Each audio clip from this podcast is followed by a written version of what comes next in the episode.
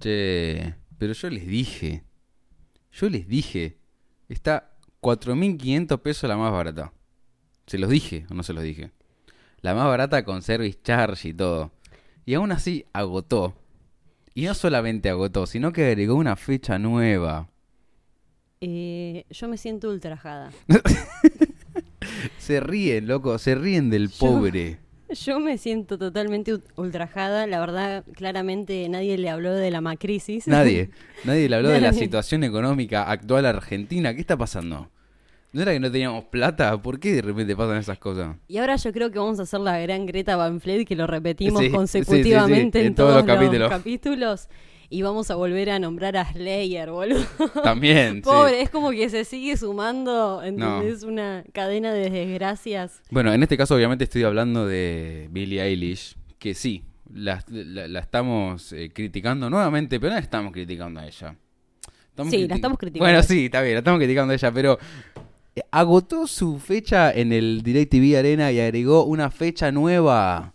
Y bueno, yo en el Instagram, arroba rock en pantuflas, he mostrado, hemos mostrado los precios que van desde 4.500 pesos, la más barata, hasta casi 8 lucas, chicos. Yo no- Y agotó y agregó una fecha nueva. ¿Qué está pasando? Pero yo bueno. no sé si realmente estamos en una macrisis o nos está tocando a Por nosotros eso, dos, por- ah, yo digo que entonces al final la gente sí tiene plata. No sé, no, Qué no- cosa increíble. No entiendo. Qué cosa Pero bueno, increíble. bien por ella, que se va a llevar un buen dineral, o no, porque A ver. convirtiéndolo a dólar, Si nos vamos a lo, Mm, mm, a mm, mm. objetivo, sí, la verdad es que el disco que es el primero que hace ella, es su primer disco, sí. A ver, paréntesis, su primer disco, y no solamente que está haciendo un world tour, sino que tiene múltiples, Bye. múltiples fechas Sí. en un montón de lugares, porque por ejemplo en Londres tiene como tres fechas, Sí, en sí. Manchester tiene como tres fechas, Y en agota. Estados Unidos ni te digo. No, Estados Unidos todos los días a- debe tocar. ahora tiene dos fechas acá. Y la verdad, a ver, yo escuché un par de temas de ese disco, están buenos. Sí, Son la- a ori- la gente es le original, gusta. pero bueno, viste, es como habíamos hablado No, no, antes de me, me todo lo calienta nuevo. por, me calienta por el precio y lo comparo con otras cosas. Por ejemplo, traemos otra noticia a este programa y es que Charlie Alberti y Zeta Bosio van a hacer una pseudo juntada de Soda Stereo. Exactamente, un honor. Un honor al gran Gustavo Cerati. Ya vendrá su programa dedicado, como hemos hecho el de Charlie, ya vendrá el de Gustavo. Que a todo esto, Sí. parte de la noticia es que mañana, a partir de Mañana las 10 salen de la entradas. mañana, eh, se abre la preventa Domingo 6 del 10, o sea. a... eh, mm, En realidad, si lo están escuchando el lunes, ya, ya está, se Sí, vendieron. tal cual, pero Así que bueno. ve- veremos qué pasa con las entradas. exactamente, pero bueno, el domingo 6, ¿no? Sí, domingo el 6. domingo 6 a las 10 de la mañana abren la preventa para los clientes, los clientes del banco de francés. BBVA, exactamente. Exactamente. Pero la más barata está dos luquitas. Claro. Dos luquitas. A todo esto, Billy, Billy. sumando a todos los artistas que va a tener, Sí, porque sí, entre sí. todos esos grandes artistas, que además hay otras sorpresas que después los van a revelar más adelante, Para mí, eh, uno de los más esenciales para mí, que es uno de los más importantes, es que viene Chris Martin Chris de Martin. Coldplay. Chris Martin es atípico. Totalmente. Para mí va a haber, para mí, o sea, tiene que haber nombres como Moyo, como Fito Páez. Sí, para mí Charlie, tiene que ser quizás, obligatorio. Sí. Obligatorio. Pero igual yo creo que van a haber más de una fecha. Sí, los van a traer. van a-. Puede ser, puede ser. Fácil. Pero bueno, es una linda noticia igual. Es un buen un buen homenaje para Gustavo. Traer Sí. eh, artistas de calibre. Lo van a hacer un de bueno, van a traerlo a Benito también. A Sí. Benito Cerati, así que para mí va a estar bueno. Ya que ya que tengo un aval de la familia Cerati, ya para mí está bien. Sí, sí, sí, está. totalmente. Lo pueden hacer con tranquilidad. Este, bueno, hablando un poco de la actualidad de la música también, eh, puedo nombrarte dos discos nuevos que han salido. Tres, dis- tres discos nuevos que han salido. Uno que es el que a mí al menos más me, me gustó y me... ah, ¿Cuál? eh, Caravana de Woz. Ah, que Caravana salió Woz. Sí, el sí, viernes, sí, ¿no? sí. Salió ayer, sí, Sí, viernes. el viernes. El viernes salió- 4 del 10. El primer disco de Woz Sí. Eh, quien no lo conoce es un rapero, trapero, Sí. eh, más conocido por ser el último campeón de la batalla de gallos en Argentina. Internacional. Internacional, pero bueno, en Argentina Sí. es el, el último. Pero ese Porque antes, también. no sé quién había sido el, el ganador anterior, pero históricamente fue de toque, por ejemplo. No, el último. No importa, ya no vamos a meter en el tema de freestyle. Pero el último campeón fue Dozer. El anterior Ah. fue Woz, el anterior fue Papo. Ah, Eh, en sí. fin, es el último campeón mundial. argentino. Exactamente, Sí. exactamente. Pero bueno, Pero sacó su primer disco sacó su primer disco, es una bomba total. car- llamado Caravana Sí. que está es- explota, explota Es una ese disco. La mezcolanza de. es Una mezcolanza de estilos muy, muy linda. Podría, ¿por qué no, en algún momento catalogarse como indie? Porque Uh, tiene polémico. muchísimo. Bueno, ¡Oh! tiene muchísimos estilos. Pero yo quiero nombrar, no, quiero nombrar tres discos que tienen que ver con el tema que vamos a hablar hoy en día. Porque sacaron discos, sus respectivos discos. Uno lo escuché y el otro no, lamentablemente. Pero sacó un disco nuevo, Slipknot. Que se llama We Are Not Your Kind. O sea, no somos de tu tipo. Que está excelente. Parece el Slipknot de allá, de los 2000. Con mucha ira, mucho grito. Alguna que otra mezcolanza medio extraña. Que eso es lo que a mí más me gusta. de Siempre muy creepy, muy Me de encanta. película de terror. Me encanta, me Está encanta. excelente, muy Me bueno. encanta cuando los discos no son lineales. No. Me encanta que te 100% desayunes. no es lineal. me- Cuando te desayunás, viste, tipo, oh, ¿qué Es un disco que tuve que escucharlo más de una vez porque en algún tema dije, che, qué miedo esto. muy fuerte. qué miedo esto, pero bueno, no importa. Me terminó gustando, está bueno. Es eh, el Slipknot, es la esencia del Slipknot de los 2000, eh, todo su esplendor. Salió un disco nuevo de Korn también. La verdad que no lo he escuchado, salió hace días incluso. El Está new re- metal se está poniendo. Está humeando, está recién salido del horno. ¿Sabe, ¿Sabes lo, lo único que falta? Sí. Limbique. sí, sí, sí. sí. Por favor. Por favor, estamos esperando. va, desde que nací estoy esperando el último disco de Limp Ay, por el amor de Jesús. O Y- sea, vos imaginate que el último tema que había salido, que teóricamente ya se palpitaba el otro disco, 2013. fue Endless Loader de 2013, Sí, sí, boludo. 2013. ¿Qué carajo están No. haciendo? Están equivocados. Yo quiero hablarle directamente a Fred Durst. Yo sé que le escucha rock en pantuflas. Todos los lunes. Por favor, saca el disco ya, urgentemente. Por favor. Y el tercer disco que quiero nombrar es el disco Nine de Blink 182. Trayendo otra banda de los 90. 90 barra 2000, obviamente, ¿no? Porque Fueron acrecentó los 2000. principios. Sí. Este, todavía no lo escuché, pero más de una persona me dijo que está muy escuché. bueno y que tiene una esencia al Blink de antes. Así que bueno, ya le voy a pedir una escuchada. No se los voy a recomendar porque obviamente no lo escuché. Me gusta cuando manosean el pasado. Sí, sí, sí, sí, que siempre traían cosas de... Sí, pero que lo, lo acoplan, ¿no? Porque si no, volvemos a lo mismo del copy y paste del pasado. La verdad es que no. Exactamente. Y por último, como para cerrar esta, esta introducción de Panto News, quiero mandarle un saludo a Brian Johnson, que cumpleaños. Hoy, 5 del 10, Brian Johnson cumple 71 pirulos. Che, a todo esto, hablando de cumpleaños, a Sí. mí el que más me pareció muy fuerte, Impacto. muy fuerte, muy impactante, fue que creo que el viernes o el jueves cumplió años la diosa de Gwen Stefani. Sí. Pero ¿por qué me pareció muy fuerte? Porque a todo esto, quien quiera, quien guste ir a su Instagram, Sí. a sus últimas fotos o videos, la mina está espléndida. Es una muñeca hermosa. ¿Sabes cuántos años cumplió? ¿Cuántos años cumple? 50 añitos. Papá, Está mejor que nosotros, boludo. te lo juro. Yo dije, no puede, no puede ni en pedo. O sea, Tiene el síndrome de Jennifer Aniston. con, con la mano en el corazón está más demacrada, claramente Britney Spears, teniendo 37 claro, años. sí, sí, sí. Tal Parece cual. de cuarenta y pico fácil. Pero Porque Britney Spears es una millennial, por eso. Sí. Así que bueno, este con esta introducción un poco más rápida, porque hoy tenemos muchísimo material del que hablar. Demasiado. Es más, Tenemos tuvimos que acortar polémicas. tanto, hicimos unos, unos recortes tan... Totalmente. Imagínense que es la primera vez que Roque Matubla se hace un Excel con los temas, porque no se nos quiere pasar nada. Y aún así se nos van a pasar cosas como siempre. Pero bueno, de esta manera les quiero dar la bienvenida a lo que sería ya el octavo programa de este hermosísimo podcast llamado Rock en Patuflas. Este capítulo va a ser...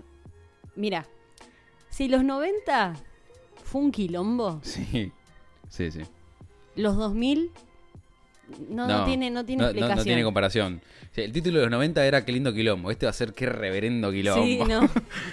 sí, sí, sí, sí. Es más, es buscar sinónimos de quilombo y poner todos los sinónimos como el Totalmente. título. Intentando no, no decir guarangadas. Pero bueno, sería lo más Tal apropiado cual. decir guarangadas. En fin, los 2000, qué difícil, ¿no? Es, eh, creo que uno de los, una de las épocas que más nos identifica porque obviamente crecimos con los 2000. Exactamente. Era la, la época de prender eh, MTV y ver de un momento a Korn en la pantalla y al otro segundo estás viendo a Britney Spears. Y por y al ahí- otro segundo a Sí, Blink 182. Bueno, eso tiene los 2000. Sí, A ver, por más de que en los 90 haya tenido muchos, o sea, grupos emergentes como pop, eh, el famoso grunge, sí.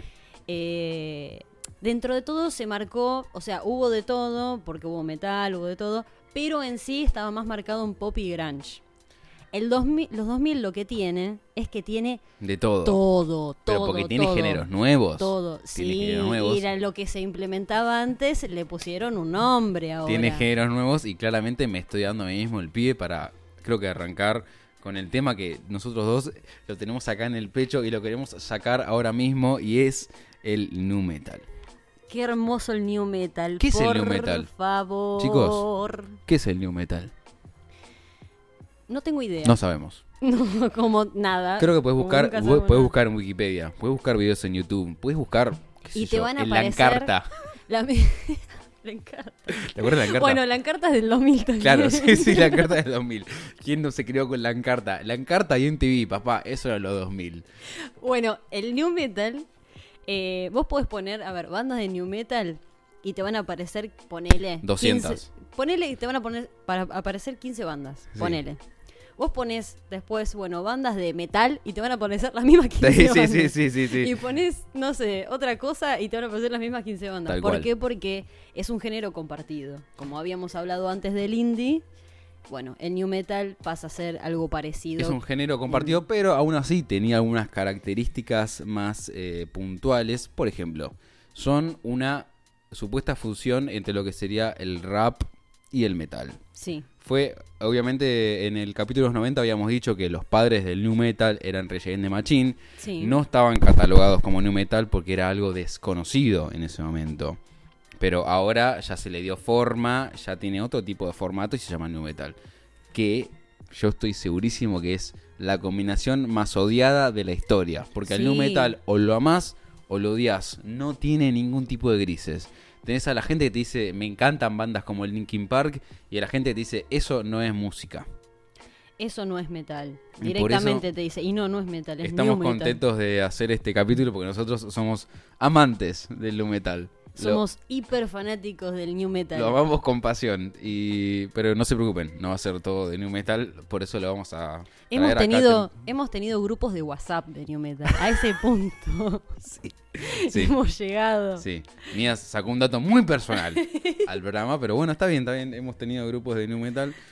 Este, obviamente quiero eh, quiero empezar a hablar del new metal como para que ustedes vayan googleando y buscando y buscando en Spotify a los que fueron llamados los padres del new metal, más allá de Against the Machine, que es Korn. Korn. Korn yo creo que es el sonido más new metal que se puede encontrar Sí. de la mano de Jonathan Davis con su voz tan particular, un bajo que parecía una segunda batería, porque parecía Literalmente. literalmente una percusión. Sí, sí, sí.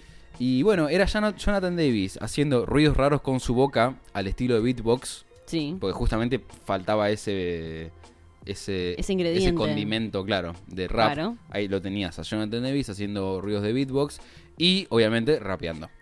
Ay, me acuerdo un par de. Ay, qué lástima que no se pueden poner temas acá, Sí, porque sí. hay unos temas tan conocidos que. Pasa que Es... si ponemos temas ya nos volvemos locos y- y Ay, Chao. sí, sí, sí. Eh, tiene temas muy conocidos que son eh, casi de los 90, 99, 98, como Freak on a Leash, por ejemplo.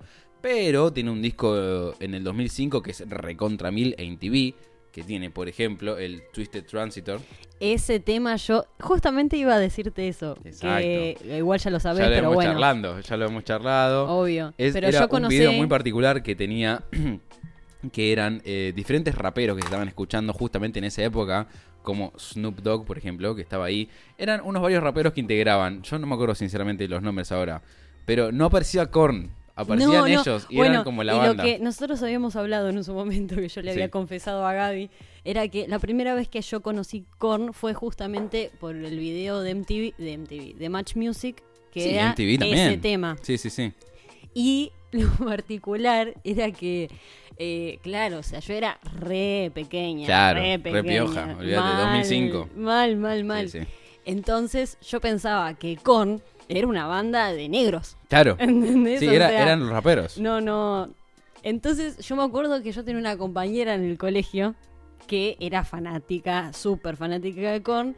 Entonces cuando había, no sé, se había llevado, no sé, poner una cartuchera o algo así de Korn, yo dije, ah, sí, yo conozco Korn, que esto que el otro. Entonces cuando me, me muestra o no sé qué me dice, yo le digo, no, pero Pero no. eh, el cantante es negro. Claro. Son negros de rastas. Claro, y me dice, no, no, no es negro, No, es claro. blanco. No, boluda, es negro. O sea, yo se la, la afirmé Sí, sí, hasta estabas- el fin de los Estaba tiempos 100% hasta que segura porque lo viste en TV. me di cuenta que claramente no era porque el famoso negro que yo había visto era un dog, Totalmente, así que no totalmente. era. Pero Miren, sí, para los que para los que están diciendo yo no conozco eso o nunca escuché New Metal en mi vida, busquen en Spotify o en, o en YouTube Twisted Transitor. Lamentablemente no se los puedo deletrear, sería un quilombo. Pero bueno, Twisted, así como Sí. pronuncia con W, Twisted transistor. este de repente se les van a venir muchísimos recuerdos a la cabeza porque todo el mundo conoce esa canción. ¿Te gusta Sí. o no te gusta el New Metal? Sí, sí, y sí. eso es Korn. Eso es Korn, porque fundó una escuela y hoy en día son reconocidos y hoy te estoy hablando del último disco.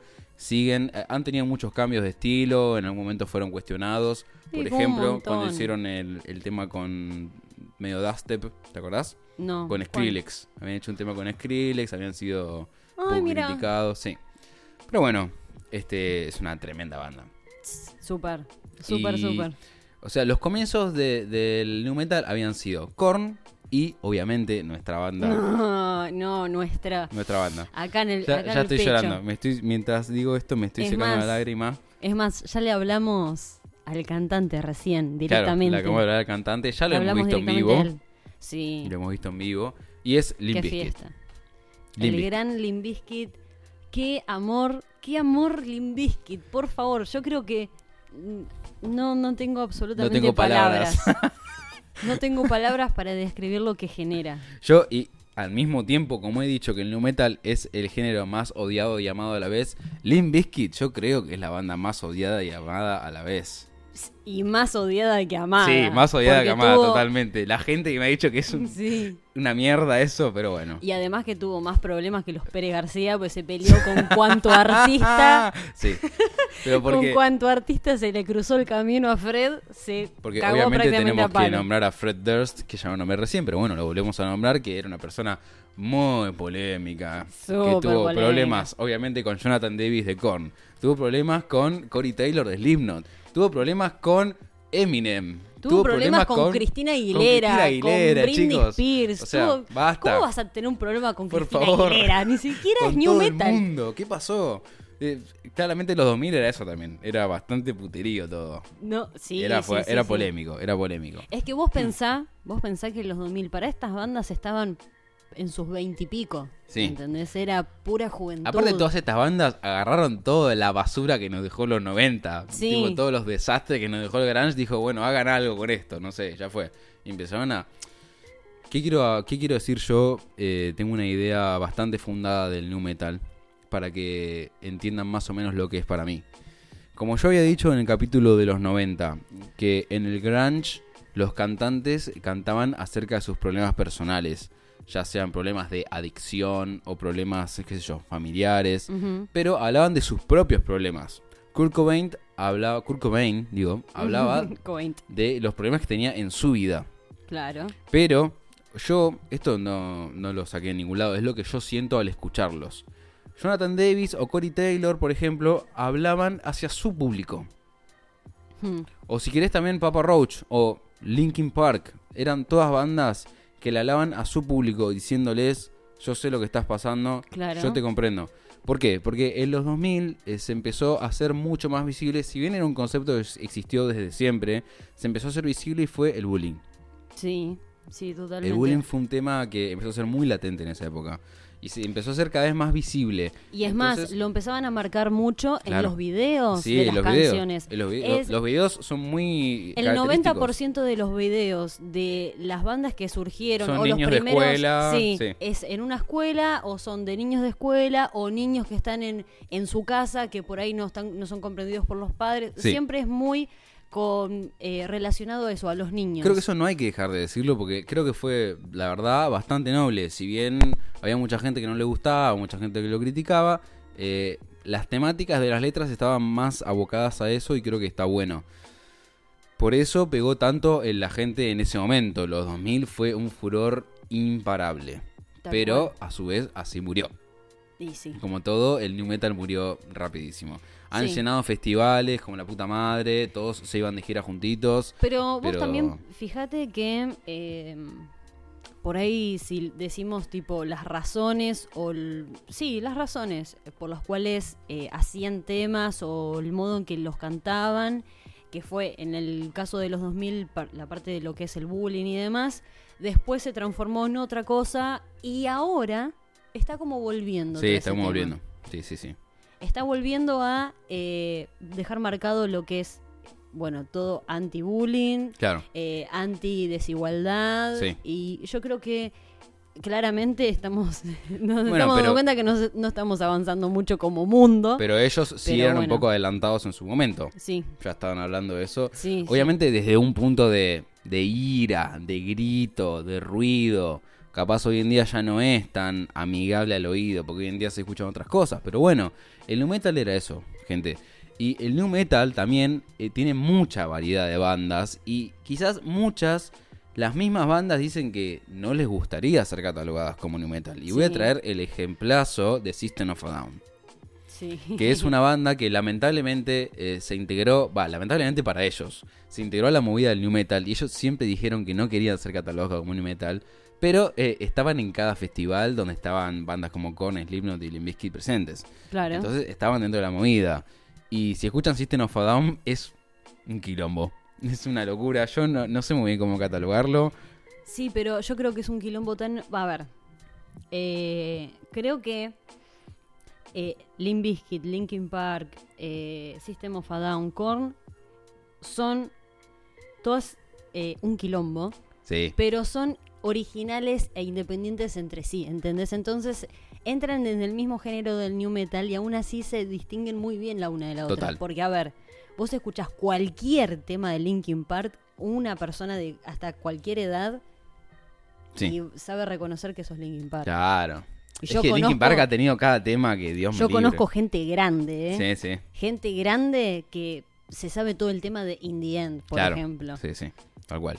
Temazo. Y hablando de temas que sabe todo el mundo, eh, System of a Down en 2001, sin ir más lejos, sacó Toxicity con un tema como Chop Suey. Nah, esa... Que es un tema que conoce todo el mundo, que es un tema incantable. Sí. Si lo, si lo quieren buscar, obviamente se escribe como la comida china, el Chop Suey. Sí, Chop Suey. Y es muy, es muy, es muy conocido porque tiene así una letra extremadamente rápida de, por parte de, Sí. se- de Serge Tankian. Me da mucho miedo nombrarlo, pero se llama así.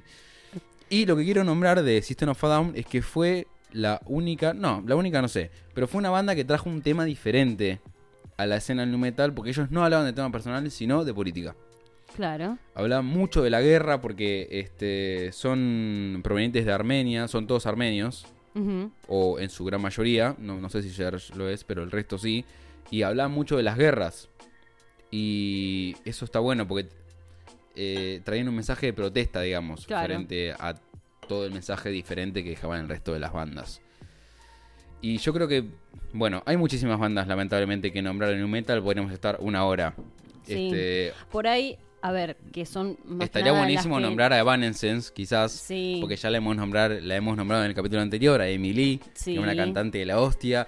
Y ver una, una piba ah, en este género tan heavy que capaz no era tan de mujer en ese momento. Y ella vino y dijo, chicos, yo te hago un metal. Sí. Y la rompió. Y bueno, con su primer a ver, disco voy que a tiene de- temazos, por desde favor. el completo desconocimiento, pero mm, para La mí... esencia de este podcast. E- Exactamente. Pero eh, yo creo que mm, es más. Yo venía pensando que era la que marcó tendencia. Sí. ¿Entendés? De ser la líder de una banda eh, tan por ahí pesada, Claro. agresiva, Sí, ¿no? sí, sí, sí. Eh, a ver, eh, que en sí lo es Evanescence porque tiene Evanescence- que todo el mundo Sí, conoce. Sí, sí, sí.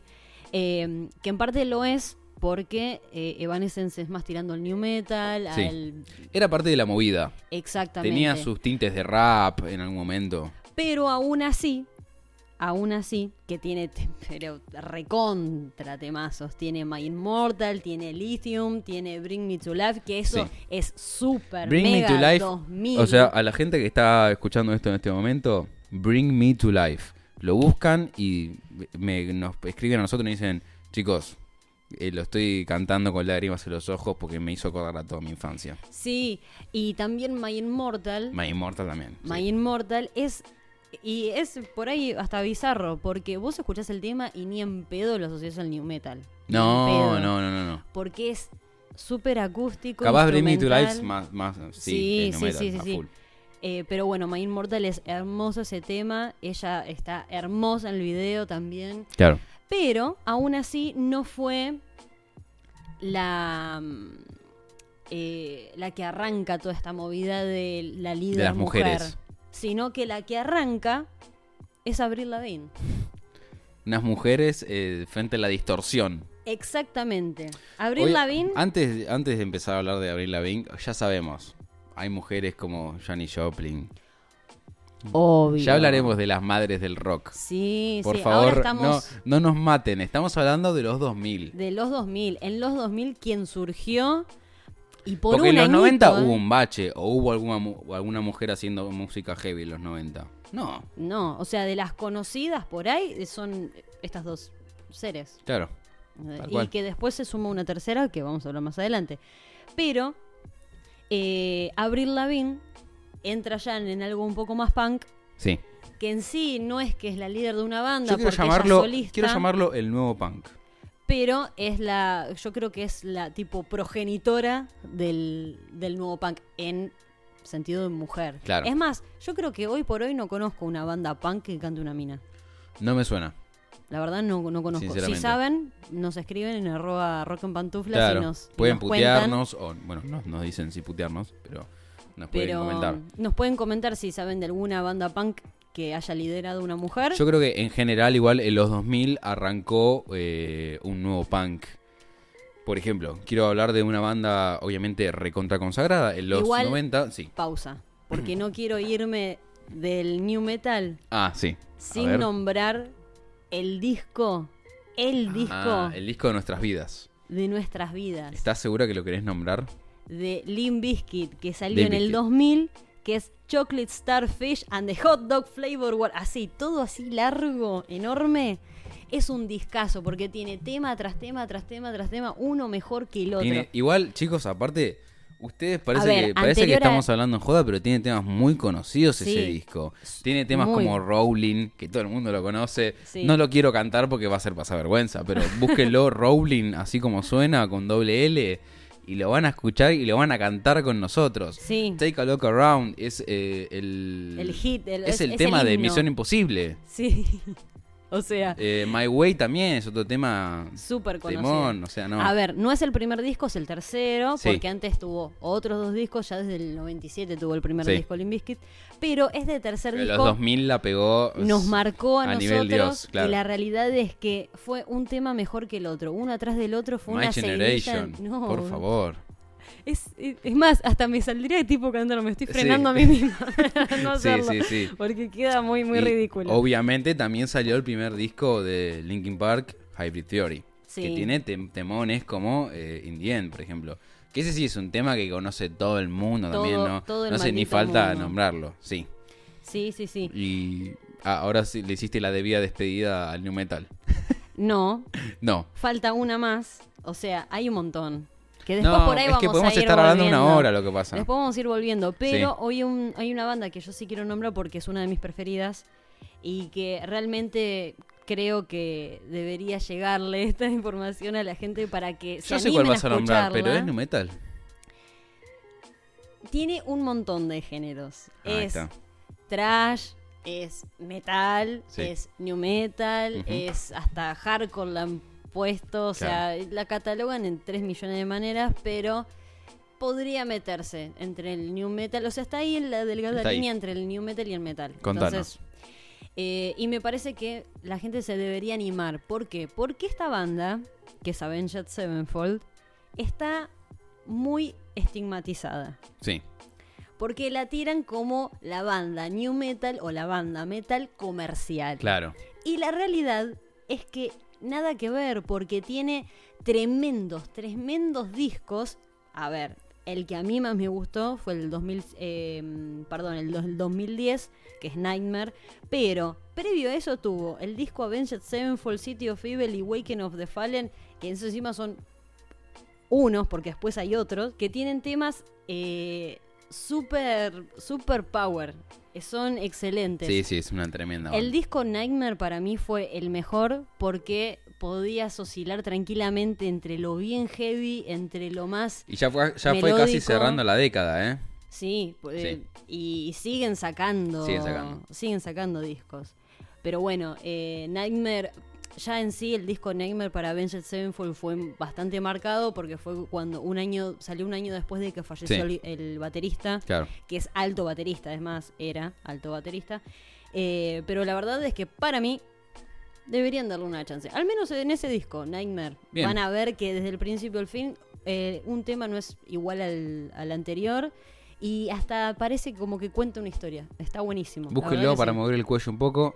Avenged Sevenfold. Sí, si Ahí. no, más fácil lo pueden buscar como A7X. Eso, exactamente, sí. Y más ahí va a fácil. salir. Y ahí va a salir todo. Ahora, como les estábamos comentando antes eh, de Abril Lavigne y lo que yo quise mencionar como el nuevo punk, en los 2000 estaba ocurriendo algo que para mí fue quizás este nombraron también a la banda Green Day, que fue una banda obviamente consagradísima en los 90 con su disco Dookie, que es un recontra discazo, tiene muchos temas. Sí. Green Day empezó a mutar y de repente se empezó a hacer una banda mucho más tranqui y menos del punk de antes, sino justamente del punk de ahora. Sacó su disco Warning, que tiene justamente el tema Warning, como, entre otros temas, que era mucho más tranqui, mucho más melódico, mucho más alegre, no era tan el punk de antes. A ver, y ahora me gustaría hacer un paréntesis por ahí para aclararle por ahí a alguna persona que no Sí. sepa bien distinguir entre el punk de antes y el punk de ahora. Básicamente yo creo que el punk de antes era muchísimo más rápido. Muchísimo era más rápido, el mucha ira. típico, Típico, por ejemplo, qué sé yo, Ramones. Sí, sí, sí. ¿Entendés? Era más tú, tú. Sí, Y- Ramones, Sex Pistols, así vienen los pedos. Exactamente, El Offspring de antes. Sí. Y el punk nuevo empieza a ser algo un poco más, entre comillas, lento. Yo que sigue teniendo la misma energía, el mismo poder. Eh, o sea que claramente se puede recontra distinguir que es punk, pero que lo llevaron a un por ahí a, un- a- a una nueva ola. siento que la voz empieza a tener mucho más protagonismo que antes. Sí, Eso es lo que pasa. Este, junto con este nuevo cambio de imagen que estaba presentando Green Day en ese momento, este, la pegan bandas como Blink 182, por ejemplo, con su discazo que es Enema of the State. No sé cómo se dice Enema en inglés, debe ser igual. sí Enema of the sí. State, que si viene del 99 no entra dentro del 2000, la pegó en el 2000, porque es lo Exacto. que eh, se veía en MTV, que tiene temazos obviamente como What's My Name Again y All the Small Things. Es, eh, yo creo que igual, a ver, eh, yo escuché, Que ya son gracias todos a temas Dios, que me dan ganas de cantarlos, tipo ahora mismo. Gracias a Dios escuché todos, todos, todos Sí. los discos de Blink y todos los temas podés sacar, a ver, porque eh, por ahí lo, lo que yo encuentro en Blink que tiene muchísimas canciones todos los, los discos. Es como, como mucho. ¿Por qué? Porque, por ejemplo, creo que, ah, no me acuerdo qué disco en particular, tiene temas que son muy cortitos y tiene Claro, un montón. ¿entendés? Entonces sí, sí, es sí. como hasta abrumador. Demasiada información. Sí, pero siempre mínimo un par podés sacar fácil. Claro. Y de todos los discos eh, son, son bárbaros. Lo- sí, los sí, temas, la meten verdad, hits, son, son, recontra hiteros, olvidate. Sí, re Sí, mal. Nacía otra banda como Zoom 41 o Sam 41. Que cabe aclarar que, ¿qué pasa? Blink, Blink, eh, la banda, la- el, el triplete de Blink, Sí. tuvo más rupturas Ah, que sí. no sé. sí. Se separaron más veces que no sé. Tiene una historia Súper. bastante tóxica. Sí, son re Es una tóxicos. relación tóxica. Porque igual más que nada Tom DeLonge Sí. eh, se fue y vino 3 millones 500 mil veces. Y entre, a ver, se fue una, se fue dos, se fue tres. Igual creo que fue la primera vez que se separa, entre comillas, eh, Blink. Ahí creo que surge, Sam. ahí surge Sam. Eh, que es como eh, No, algo llegaba- bastante blinkero. La pegó, la pegó en su momento, Sí. se escuchó bastante, sonaba mucho en, en los 2000, sonaba mucho en NTV, e incluso la pegaron muchísimo en el NTV Icon de Metallica, que fue cuando hicieron el cover de ellos. Eh, el NTV Icon de Metallica, para decirlo así rápidamente, fue un homenaje que le hicieron a Metallica, invitaron a muchas bandas. Que también estaría bueno que lo busquen en YouTube porque hay Sí, un montón de un bandas montón. que hacen covers que son espectaculares. Entre ellos, Limp Bizkit. Justamente está Y está, está Korn, Korn. está Avril Lavigne, ah, Sí. esa conexión mental. Mal. Pero bueno, eso era más o menos para mí lo que se llamaría el nuevo punk. Después Sí. hay unas bandas que están dentro de los grises, como por ejemplo Simple Plan, Simple Plan, qué que bandaza. era una banda que la pegó demasiado en, en los 2000. Qué bandaza, es tan juvenil, tan teenager. Hoy en día siguen girando igual en Estados Sí. Unidos, pero no se escucha tanto ya internacionalmente. la en países como acá, por ejemplo. La hitearon en el 2000. Sí. El 2000 fue, eh, yo creo que fue, o sea, si vos querías tener una banda de ese estilo, los 2000 era La el pegabas momento. o sí, sí, o sea, sí. te juntabas con un par de ñatos y al toque ya estaba saliendo en MTV. Creo que obviamente el tema a nombrar acá sería para que la gente lo busque, Welcome to My Life. que es, pero hermosísimo. Es más, o sea, lo buscan cantando con video como, y todo y ya está, se van a si acordar. estuvieras en la cancha, ¿entendés? Terminás a- abrazando, haciendo un abrazo de gol con cualquiera que tenés al lado. Totalmente. Es, es excelente. Y yo creo que de la manito con, con este tipo de grises que encontramos entre el punk y, no sé, otras cosas, están obviamente Good Charlotte. Good Charlotte. Que Good Charlotte, ¿Good Charlotte Eh, o Good Charlotte? eh, creo que es Good Charlotte. Ok, Eh, Good Charlotte. Good Charlotte. Sí, me parece Bueno, que es Good Charlotte. Eh, Good Charlotte lo que tiene es que, eh, a ver, tuvo su primer disco, pero el que al menos a mí más me gustó porque tiene temas icónicos como I Just, I Just Wanna, Wanna Live. Live. Por favor, son todos temas que me dan ganas de cantarlo acá, chicos. Si quieren, si quieren, díganos en, en el Instagram y hacemos un programa, un segundo programa cantando, nada más, cantando todas estas canciones. Pero búsquenlo, busquen I Just Wanna Live y aparte busquen el video que son ellos vestidos de frutas, porque es totalmente icónico y yo es el día de hoy que me acuerdo teniendo unos, no sé, diez y tanto años, Sí. porque no me acuerdo ni cuándo era, 2005 creo. Ahí ya te digo. Bueno. Eh, mm, Pero e- es, mi infancia, es mi infancia. Yo prendí la televisión y estaba Good Charlotte cantando I Just Wanna Live. Y tiene un montón. A ver, eh, el, el, el disco. A ver, el primer disco, Sí. que mm, ahora no me acuerdo bien en qué año lo sacaron, creo que fue en el 2002, me parece. El que pegó fue el segundo disco que salió en el 2004, que está en estos temas que hablamos recién, y que tiene un montón de temas que están buenísimos, buenísimos. El nombre del, del disco es bastante largo, como suelen acostumbrar, Sí. que es The. Chronicles of Life and Death. Las que- crónicas de la muerte y la vida. Exactamente. Que el tema, que tiene claramente el mismo nombre que el disco, es Joyita. espectacular también. Joyita. Está muy bueno. Creo que la tercera banda que nos, nos faltaría nombrar en este tipo, en estos grises que no sabemos muy Estos bien cómo grises. ¿sabes? Estos grises surgieron mucho en lo que es 2000 entre 2002 y el 2004. El Sí. 2002 y el 2004 es como que sacaron primero, segundo disco que fueron fatalities. Furor. Y, Y y ma- después- y marcaron, sí. Sí, Y después cayeron. Sí, por ejemplo, hay otra banda que también estaba en la misma gama de, de Good Charlotte, que es eh, mi querida hermosa banda Paramore. Ah, sí, sí. Eh, mm, ¿Qué tiene Paramore? Paramore eh, surge también en el 2004, me parece, y tiene su primer disco que es eh, All We Know Is Falling, que es en el 2005, que también, a ver, quien conoce Paramore tiene los hitazos. Sí.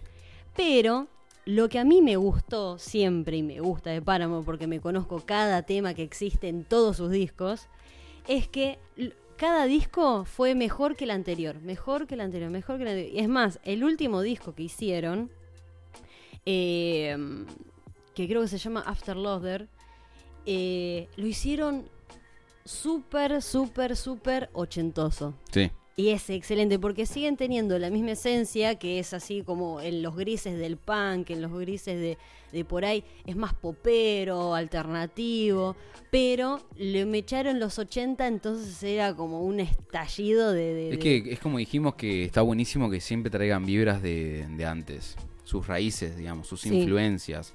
La, la otra banda que quería nombrar yo, claramente, y creo que se te va a caer una lágrima cuando la diga, es My Chemical Romance. My Chemical Romance. Que creo que fue una banda que murió, ¿no? Murió rápido.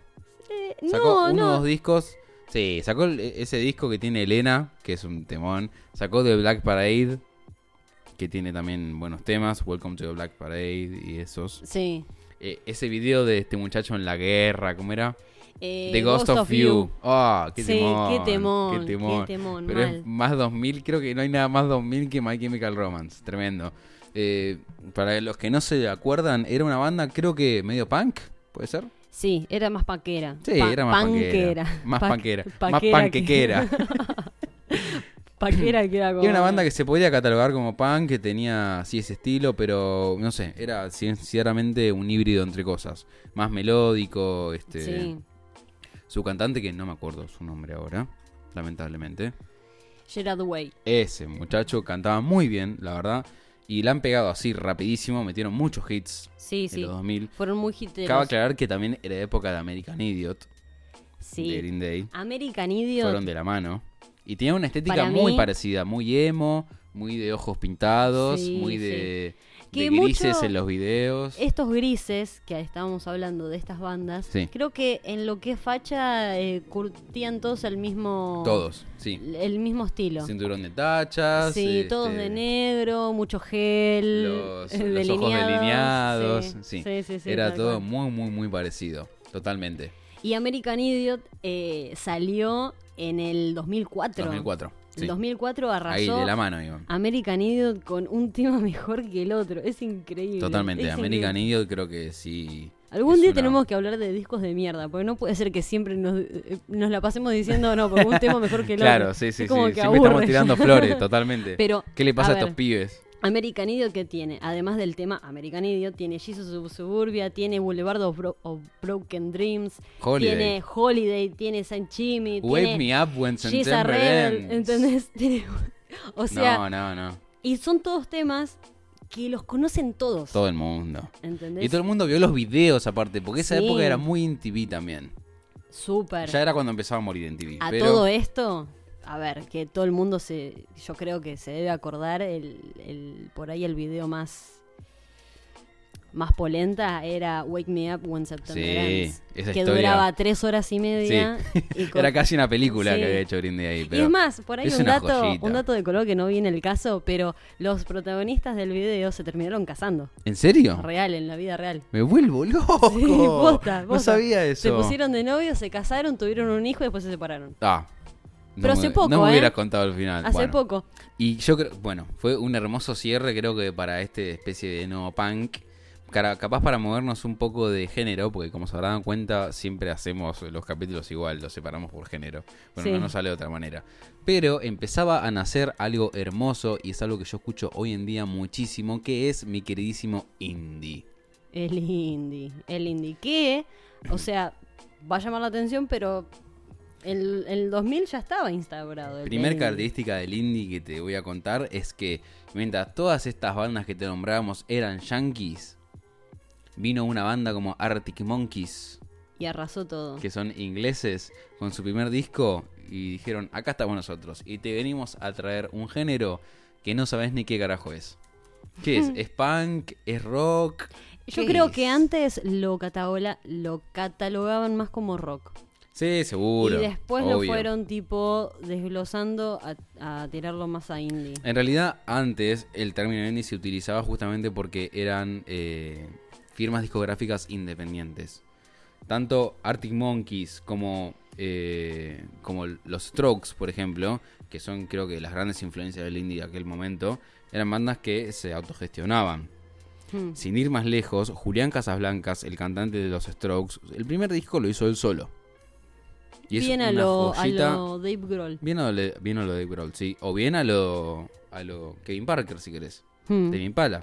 sí, Que ya vamos a hablar de él porque entra dentro de una época diferente. sí. Arrancó más ya en el 2010 por ahí.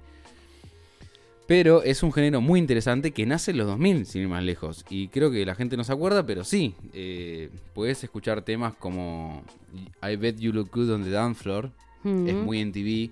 O bandas como Franz Ferdinand, con temas como. Take Me Out, que son bien de los 2000. Es imposible no olvidarse de esas canciones.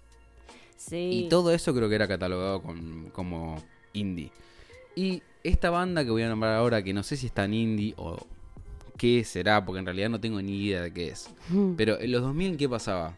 Hacía un parate Blur, que en realidad pasó Sí. en el 99. Hicieron un parate, y ahí en ese momento, eh, Damon Albarn, o no sé muy bien cómo se pronuncia su nombre, pero el cantante Damon. de Blur, Damon, Sí, ok, dijo: Voy a hacer una banda. ya está. Voy a hacer una banda, me cansé. Y era una banda de dibujitos. Mm, Totalmente nuevo para la sea, época y tan nuevo que no se hizo nunca más. Si, si estábamos hablando de, or- de originalidad, Sí, apareció este buen hombre y dijo, "¿Sabes? ¿quieres original? Toma. que es original, toma, te voy a dar una banda en la cual no conozcas nunca en persona a los músicos. Y obviamente estoy hablando de gorilas. Gorilas. Que aún así, a ver, hace shows en vivo. Sí, sí, sí. eh, últimamente Se muestran se, ellos. se muestran, Sí, sí. pero en eh, los videos jamás aparecieron los nunca, músicos. nunca, nunca. Habían hecho unos personajes ficticios que son muy reconocibles y creo que todo el mundo... todo el mundo debe conoce. conocer gorilas, no puede ser. Sí, es sí, imposible. sí. Y su- ya en su primer disco han sacado temazos como Clint Eastwood, Sí. que creo que es el más conocido de ellos. Hay un Sí. montón. Hay un montón. Hay sí. un montón, porque después el, el otro que es muy conocido, ay, que sinceramente no sé cómo se 19-2000, pronuncia. que es el de, Ese. la, el de la montaña rusa. Exactamente. Hermoso. Sí, sí, sí. Es más, con mi hermano le decíamos el tema de QTQ. Porque así decía la canción. El tema de que te... Sí. nosotros la cantábamos como QTQ, QTQ Yuyan. Así, Claro, sí, sí, sí, tal así cual. literal. Y encima mi hermano me decía, ¿cómo se llama ese tema? El de QTQ. Ah, entonces de ahí ya al era- toque era lo, lo entendías. Este, eso era más o menos lo que se estaba formando como indie, creo yo. No sé si Gorillaz es indie o no, capaz más de uno me va a putear, no sé, bueno, veremos. Pero, qué sé yo, también de repente aparecía otra mujer, más tirando casi al 2010, que sería Florence and the Machine. Sí, que sacar, sacó su primer disco en el 2008, me parece. Mm, ¿Y Sí. qué pasó con Florence? Florence vino a arrasar también porque empezó a marcar tendencia con esta nueva ola. O sea, si estábamos hablando antes de Amy Lee, marcando tendencia en lo que era el metal, new metal, slash, todo lo demás, y si estamos hablando de Avril Lavigne con lo punk, aparece esta buena mujer, Florence Welch Sí, a eh, Welch a marcar tendencia con Flores and the Machine, que es un sonido muy entre lo indie, entre lo pop, entre lo... eh, Sí, medio experimental. Sí, sí, sí, fue cual. headliner en el Lollapalooza 2016, junto Sí. con Eminem. Y dicen que, mira, yo no fui. Bueno, vos fuiste. ¿Cómo estuvo? Sí. ¿La rompió? Me dijeron. No la escuché, sinceramente Ah. no la escuché, porque en ese momento estaba tocando otra banda. Claro. Así Pero que dicen no- que no hizo un excelente show y que suena, la verdad, muy bien. Es más, yo creo que recuerdo haber visto alguna canción, ay, pero no me acuerdo bien, que, el, que cantó una canción con, con, con uno bastante reconocido, pero que ya te averiguo quién es. Sí. Los Rolling Stone. Los Rolling Stone la llamaron ¿Posta me está diciendo? Sí. Mirá. a tocar a Florence Welch eh, el tema Wild Horses en, en un estadio en, en London Stadium. Tremendo, me encantó. ¿Y esto fue cuándo fue? En 2018. Bueno. En 2018. Así que claramente tiene potencial. Y justamente como Florence es un híbrido entre indie y pop, creo que estaría sería un lindo pie para traer obviamente al género que todo el mundo estaba esperando que es el pop. Con la gran La gran, Britney Spears. Grandísima. Que en el 2000 la Britney pelada. En el 2000. sí. Leave Britney alone. Eh, que en el 2000 Porque, a ver, Britney Spears ya habíamos hablado que es de los 90. Sí, sí. Pero la pegó en los 2000. En el 2000 sale, no un disquito, Claro. un discazo. Un discazo. Un ícono. Uno eh, que marcó 2000 tendencia para todas las generaciones futuras Sí, eh, por los siglos de los siglos, amén. Que es Oops, I Did It Again. exactamente. Que fue, Ya con el obviamente... título no hay mucho más que Sí, agregar, ¿no? O sea, Ya está. se imaginarán todo lo que tiene adentro Claro.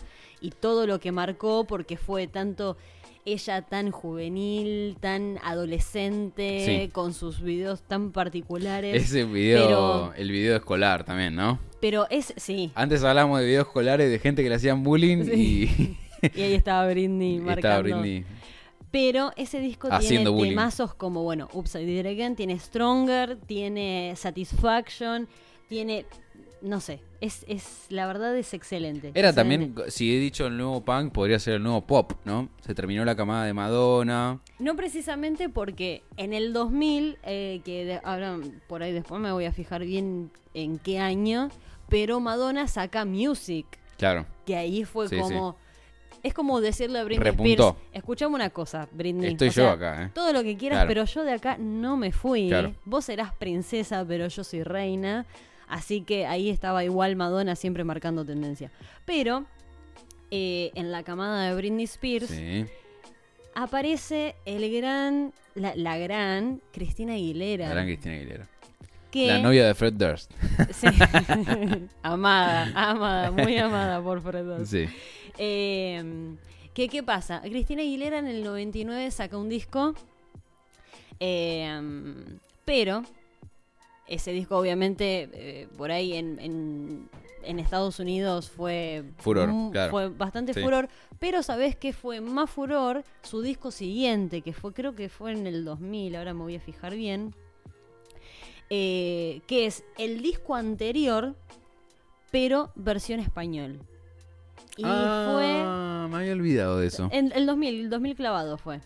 Y tiene eh, de todo. Qué bien que de la hizo, Todo, De todo, de todo. Qué porque bien tiene, que la hizo. tiene genio atrapado, pero Sí. me acuerdo de ti, ven conmigo, Sí, que sí, son temas súper conocidos. Qué bien que la hizo al hacerlo en todas. español, la verdad. Y además, estrategia a nivel Dios. Sí, pero a ver, cualquiera, a ver, entre comillas, cualquiera puede hacer un disco en español. Simplemente necesitas un buen traductor Claro. y alguien que te enseñe la traducción. Pero la realidad es que ella hizo un disco hermoso. Hermoso, Claro. hermoso. Y bueno, a raíz de eso empezó a levantar Cristina Aguilera un Sí, disco atrás del otro y empezó a marcar su por ahí su estilo, que lo tiraba más a veces algo un poco más de soul, un poco más de pop, pero súper eh, particular de, de Cristina Aguilera. Y con esto, siguiendo la ola así del pop, nos vamos a un ritmo que entra por ahí en lo popero. Que es eh, en sí no es género pop, pero No, entra en no la es el mismo gama. pop. Exactamente. No sabemos es- cómo casillarlo, pero no importa. La vamos a nombrar ahora mismo porque podemos y porque queremos. Exactamente. O sea, es, es lo que lo que tenemos, gente. Que es la gran Amy Winehouse. La gran de Huff, ni hablar. Que tiraba más a. ¿Cómo se llama? Porque a mí nunca me sale pronunciarlo. Para mí se llama Rhythm and Blues. R-I-B. Sí, RB o blues, como quiera. Vos disfruta la música, no en casilles. Bueno, exactamente. Que su primer disco fue en el 2003, pero Sí. en el 2006, a ver, seguramente el primer disco que fue Frank eh, tiene grandes eh, temas, bla, bla, bla. Pero en el 2006 está Back to Black, mira qué polémica el Black, nombre. La verdad. eh, o por qué no tiene- un homenaje. También, puede ser. Eh, que tiene grandes, grandes, grandes temas súper conocidos como por ejemplo Rehab. Rehab. Que es- otro tema que te da ganas de cantarlo ahora mismo ya, ¿no? Sí, Pero bueno, tal cual. Por cuestiones Eh, de, de nuestra de propia dignidad, dignidad, no se no puede. lo vamos a hacer. No, no, no. Pero bueno, eh, en lo que es popero estuvo lleno de un montón de cosas. La Sí. verdad es que podemos hablar de, de Maroon 5, porque Maroon también... five, ni hablar. Primer disco bastante... Fue un bastante buen disco. Sí, para ser sí, el primer sí. disco. Y creo que era también otro pop diferente al de Cristina Aguilera o al de... Era más romanticón. eh, pero que no, también... pero aparte siento que es más banda igual. Sí, sí, sí. O sea, nada que ver a Britney Spears, a Cristina Aguilera, a NSYNC también. Estaba en esa época. Era, Sí. creo que, otro tipo de pop. Y creo que es un pop que se escucha hoy, como por ejemplo The 1975. Sí, Para mí tal es un cual, mambo bastante tal cual. parecido. Bueno, como mencionaste a NSYNC. NSYNC. Eh, Me hace acordar los Simpson. sí, eh, sí, eh, palabra. Eh, en el 2000 sacaron el gran hit Bye Bye Bye, Claro. por sí, sí. ejemplo. Pero, Pero- igual creo que NSYNC fue medio One Hit Wonder, ¿no? Pero, sí, sí, seguro. Pero volviendo a Maroon 5, lo que tiene es que en el 2002 sacaron el disco Songs About Jane, que tiene el gran tema, por ejemplo, This Love Claro. And She Will Be Loved. Sí, sí, sí, sí. Entonces es como que eh, fue muy, muy, muy polémico. Era 5 la- empezó la y de ahí verdad- no, no paró. No, de ahí no Hasta paró. el día sigue de hoy sigue siendo sí. genial. La verdad que la variedad de... eh, creo que fue es mucho más terrible la variedad de géneros que hay en los 2000 que en los 90. Tal cual. Y O todo bueno, lo o por lo que- menos nosotros eh, se hicieron conocer mucho más. Y muchos se fueron dando de la mano, ¿entendés? Porque Sí. no es que eran, excepto por ejemplo, por ahí. Es rarísimo, hace 10 minutos estábamos hablando de New Metal. Sí. Estamos hablando de Slipknot, ahora estamos hablando de Maroon 5. Pero bueno, o sea, por ejemplo, qué sé yo, Britney Spears, Cristina Aguilera son rigurosamente Sí. de pop, Sí, pero sí. después empezaron a darse de la mano de un montón de ritmo, entonces aparece, qué sé yo, Black Eyed Peas eh, con eh, What is the Love, me parece que es el tema que fue Sí. el hit Sí, del sí, sí, 2000. güey, total. Bien MTV también. Sí, sí, sí, sí. Y así nos podemos ir a un montón de bandas, Daft No. Punk, Daft Punk con su con su discazo Discovery que tenía una particularidad que todo el mundo lo va a reconocer porque tenía una película ese disco. Discovery era Mm. una película anime que era de unos marcianos azules que contaba como una historia el disco completo. Creo que todo el mundo lo ha visto alguna vez o en Cartoon Network o en MTV o en Locomotion o el canal que sea. sí, Todo sí, el sí, mundo sí. ha visto esa película. Animax. Y obviamente One More Time es el tema más conocido, One creo, more de, time. de ese disco. No, no pudiste evitar cantarlo, ¿viste? Y es que sí, son Sí. así.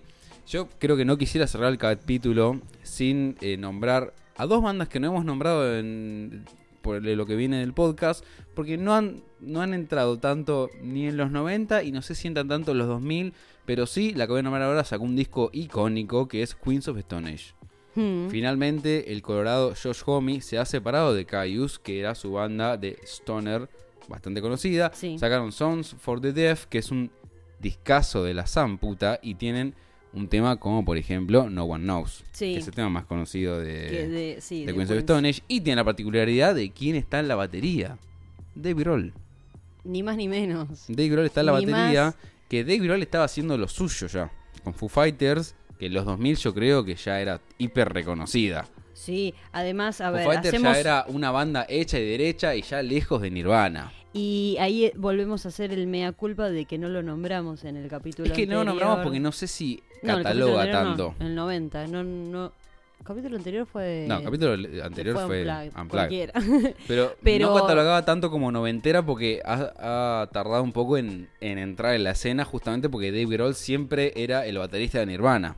Claro. En los 2000 ya es Foo Fighters con todas las letras. Pero clave, nuevamente aclaro porque ya lo hemos mencionado, que el primer disco de Foo Fighters lo hizo solito Solari, Solito, solito, sí. Sí. Dave Grohl, así con únicamente él y su alma. Y la verdad, la verdad que ha formado un carrerón. Sí, súper, súper carrerón. Pero bueno, esto la verdad que ha, ha sido un quilombazo peor que los Sí. 90.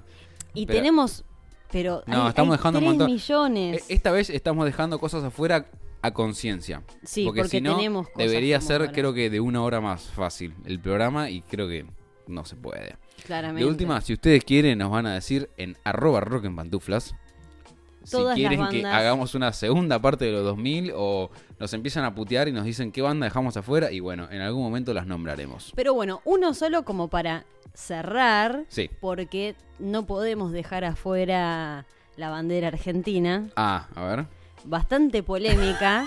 Ya sé, sí. Porque estoy leyendo el Excel para los que estando del otro lado, estoy leyendo el Excel y veo lo que tenemos Sí. anotado en Argentina. Y hay que nombrarla porque... ¿Quién nacía en los, en los 2000 en Argentina? En los 2000 salía el primer disco de Damas Gratis. Tremendo. Para los pibes. Para los pibes. Para los pibes se llamaba el Terrible. disco. O sea, Me vuelvo loco. o sea, Nacía una leyenda como 2000 lo es Palito Lescano. Exactamente. Es el, el, el hito de la cumbia argentina. De los 2000 al Lola, papá. Olvídate. No, igual para, fuera de joda. No, no ridiculicemos a la cumbia. No. He visto el programa que hizo con Lalo Mil, Pablo Descano y lo que sabe de producción musical. Ese hombre es increíble. Sí. Fuera La de joda, es que sí. Sí, sí, sí. aunque ustedes del otro lado se caen de risa, Pablo Lescalo es una persona muy respetada dentro del ámbito musical. Sí, Por más sí, que el, el género musical que haga siempre es medio hecho para la joda, pero porque suenan las bailantas. ¿Qué le vamos a hacer? Este, Pero aún así, lo que aún sabe de así, producción musical es increíble. aún así son canciones que, y no solo Damas Gratis, un montón de bandas de cumbia argentina que las conocen absolutamente todas Sí, las sí. personas que habitan. No, y aparte son pioneros de la cumbia villera, que era una cumbia que reflejaba eh, eh, lo que era vivir en situación de en la villa, en la miseria, reflejaba la situación del país, es como que hablaba de otras cosas, no es Sí. quizás lo que es una cumbia de hoy en día.